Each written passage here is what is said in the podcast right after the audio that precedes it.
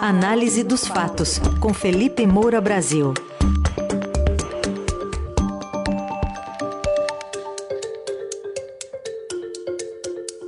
Hoje, com um novo embate da novela dos juros altos envolvendo o presidente Lula e o presidente do Banco Central, Roberto Campos Neto. Oi, Felipe, bom dia. Salve, salve, Heisen, Carol, equipe da Eldorado FM, melhores ouvintes, sempre um prazer falar com vocês. Sextou, no clima do carnaval e das minhas férias, né, que eu saio agora duas semanas, volto em março, pelo menos até o dia 13 aí estarei de volta em novo formato, né, com novidades aqui na Eldorado FM. É isso aí. Bom dia, Felipe. Bom, eu queria falar de um outro assunto, talvez, hoje com você, né? Porque é uma, uma novela que a gente está acompanhando já há alguns dias sobre essa autonomia do Banco Central. Parecia que tinha acabado, mas aí veio um vale a pena ver de novo. Então a gente ouve aqui um trechinho da fala do presidente Lula ontem numa entrevista exclusiva à CNN, de novo dizendo que pode reavaliar a autonomia do Banco Central. Não cabe ao presidente da República ficar brigando com o presidente do Banco Central. Eu até teria direito porque ele não é presidente do Banco Central indicado por mim. Ele foi indicado pelo Bolsonaro. Ele foi indicado pelo Guedes. Então significa que a cabeça política dele é uma cabeça muito diferente da minha cabeça e da cabeça daqueles que votaram em mim. Mas ele está lá, tem um eleito, tem um mandato. A independência do Banco Central trouxe para o país uma coisa extraordinariamente positiva. Não tem problema nenhum dele ser independente. Ele não é independente, ele é autônomo, mas não é independente que tem compromisso com a sociedade brasileira, tem compromisso com o Congresso Nacional e compromisso com o presidente da República. Isso nunca foi para mim uma coisa de princípio. Sabe o que eu quero saber é o resultado. O resultado vai ser melhor. Um banco central autônomo vai ser melhor, vai melhorar a economia, ótimo. Mas se não melhorar, nós temos que mudar. Bom, é, o presidente também disse que não cabe ele ficar brigando com Campos Neto, mas argumenta que é o Fernando Haddad o melhor interlocutor para essa situação, mas não larga o osso, né? Exatamente, Carol. Ele diz não cabe ao presidente da República ficar brigando com o presidente do Banco Central, mas é isso que ele, Lula, presidente da República, vem fazendo há meses e a gente tem comentado aqui é, na coluna. É, e eu falei, é, e depois até foi repetido por colunistas, que o Roberto Campos Neto é o bode expiatório ideal porque aí o Lula posa de alguém que está querendo fazer muito pela população de baixa renda, mas está sendo impedido pelo Banco Central, pelo Roberto Campos Neto, quer dizer, ele encontrou é, né, na, nessa figura e nessa instituição é, uma elite econômica que estaria impedindo ele de ajudar a população de baixa renda, obviamente, dentro do seu discurso, dentro da sua retórica. A gente sabe que não é assim, porque os juros estão altos para conter a inflação, e se a inflação sai do controle, o maior prejudicado é justamente os pobres. Então, ele quer é uma narrativa política. É, e a relação com é, o bolsonarismo que o Roberto Campos Neto é, tem, por algumas condutas individuais, né, foto num churrasco, é grupo de WhatsApp com ex-ministro, é votar é, de verde e amarelo, erros que ele é, cometeu, porque deve parecer independente também, ajuda o Lula a construir essa narrativa. Agora, repito, Campos Neto, é, junto com o Banco Central, eles aumentaram a taxa de juros para 13,75%, que é o patamar atual, durante o governo Bolsonaro. Então, não é que a, a taxa de juros foi aumentada por um bolsonarista para prejudicar o governo Lula, aumentada a um patamar nunca antes visto. Então, assim, é muito bom deixar claro. Agora, o Lula diz que ele foi indicado pelo Bolsonaro, pelo Paulo Guedes, então a política dele, é, é, a cabeça política dele é uma cabeça muito diferente da, da minha cabeça, quer dizer, da do Lula, e a, ainda bem que é bastante diferente, né? senão o cenário econômico poderia se agravar. É, o Lula disse que ele fala as mesmas coisas desde 1978, e talvez o problema seja esse, né? porque ele quer construir um estado de bem-estar social sem se preocupar em como financiar esse estado. Então, acha que pode gastar absolutamente sem limite e sem consequência, né? encarando ali os juros altos como uma taxa fixada arbitrariamente por quem quer prejudicar os pobres, etc., e não algo é, relacionado a uma política perdulária, à gastança, ao aumento da inflação, por falta de dever de casa, em compromisso é, com a responsabilidade fiscal, com o equilíbrio das contas públicas, é, com o crescimento do país. Então, ele tem essa convicção de que os gastos sociais aumentam a renda, que aumentam o consumo, que geram crescimento da economia, mas, assim, a, a realidade prática e todo o histórico mostram que não é assim que funcionam as engrenagens econômicas. É, então, assim, fazer o certo, ou aquilo que é melhor em médio e longo prazo para o país, muitas vezes demanda firmeza, é impopular, tem alto custo político. É, o Lula sabe disso. E buscar o equilíbrio das contas públicas, cortar privilégios, e aí a gente está falando de gente rica, né? É, de parlamentares, da cúpula militar, da cúpula do, do funcionalismo público. É, isso gera reação de grupos de pressão, gera retaliação, faz perder é, capital eleitoral. É, e o Lula se preocupa muito com a popularidade. Então, ele quer é, gastar, é, investir, como ele diz, é, isso dá mais popularidade para ele, só que acaba eventualmente quebrando o país. É, então, assim, ele tem uma preocupação maior é, com essa popularidade do que com a solução dos problemas de médio e longo prazo do Brasil. E como existem duas coisas na, na política e no processo eleitoral que são separados, embora muitas vezes as pessoas não consigam fazer essa distinção, que é a construção de uma narrativa. Aliás, ele usa essa expressão, depois eu tinha que falar sobre isso. É, é, é, a, a narrativa é diferente do resultado concreto. E ele acha que ele pode ir empurrando essa relação complicada é, de gastos, inflação, juros, etc., sem resolver os problemas que cabem ao governo resolver, é, e construir uma narrativa impondo algum culpado caso o resultado não seja positivo. E é isso que ele faz, culpando preventivamente o Banco Central e o Roberto Campos Neto. Ele diz com todas as letras: eu quero saber o resultado. Vocês ouviram aí? Hum. O resultado vai ser melhor? Um Banco Central autônomo vai ser melhor? Melhorar a economia? Ótimo. Mas se não melhorar, temos que mudar.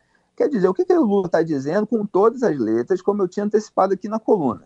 É que se não melhorar, a culpa é do Campos Neto a culpa é do Banco Central. Se não melhorar a economia, como se ele, Lula, no governo, como presidente da República, não pudesse fazer deveres de casa para melhorar o ambiente econômico. Então, assim, ele está apontando um culpado desde a raiz. Agora, só para deixar claro, o Lula sabe que não tem apoio no Congresso para é, acabar a autonomia do Banco Central e o Arthur Lira já deu esse limite. E olha que Arthur Lira é muito flexível, né? dependendo é, do quanto de cargos e emendas você distribua uhum. para ele, para ele aprovar os projetos de interesse do governo. Agora, já foi aprovado pelo Congresso Nacional, anos atrás, a autonomia do Banco Central, é, e isso trouxe resultados positivos. Só a gente vê o governo Michel Temer, é, com é, teto de gastos, autonomia do Banco Central, reformas trabalhistas, a da Previdência foi engatilhada, é, lei das estatais, e tudo isso fez com que os juros baixassem. Agora o Lula quer repetir a fórmula uhum. da Dilma, com expansão de gastos, juros subsidiados, e aí você pode ter uma crise econômica. Agora, não é surpresa. Ele, ele tem essa política de gasto desde 2005. Essa, existe uma lenda que foi construída pela propaganda lulista é, de que tudo aconteceu no governo Dilma. Mas você tem ali, por exemplo, economistas como Marcos Mendes que mostram que o Lula começou a torrar dinheiro desde 2005. É, e que não tinha, ele falou até em fevereiro do, do ano passado, não tinha motivo para ter outra expectativa sobre o futuro. E é exatamente isso que está acontecendo. O Lula está dilmando. E na entrevista também, é, Felipe, outro aspecto mais político, o presidente Lula disse que o ex-ministro José Dirceu não tem que andar escondido. A gente vai ouvir um trechinho. É, ninguém pode ser, na política, ser criminalizado de forma perpétua. O Zé Dirceu é um agente político, é um militante político da maior qualidade, sabe? E ele está voltando a participar. Eu falei do Zé Dirceu porque, casualmente, eu vi o Zé Dirceu lá, sentado até meio escondidinho lá. Eu acho que não tem que andar escondido. Sabe, tem que colocar a cara para fora e brigar. A gente tem que brigar para construir outra narrativa na sociedade brasileira. Nenhum partido foi mais massacrado do que o PT. Sua análise, Felipe.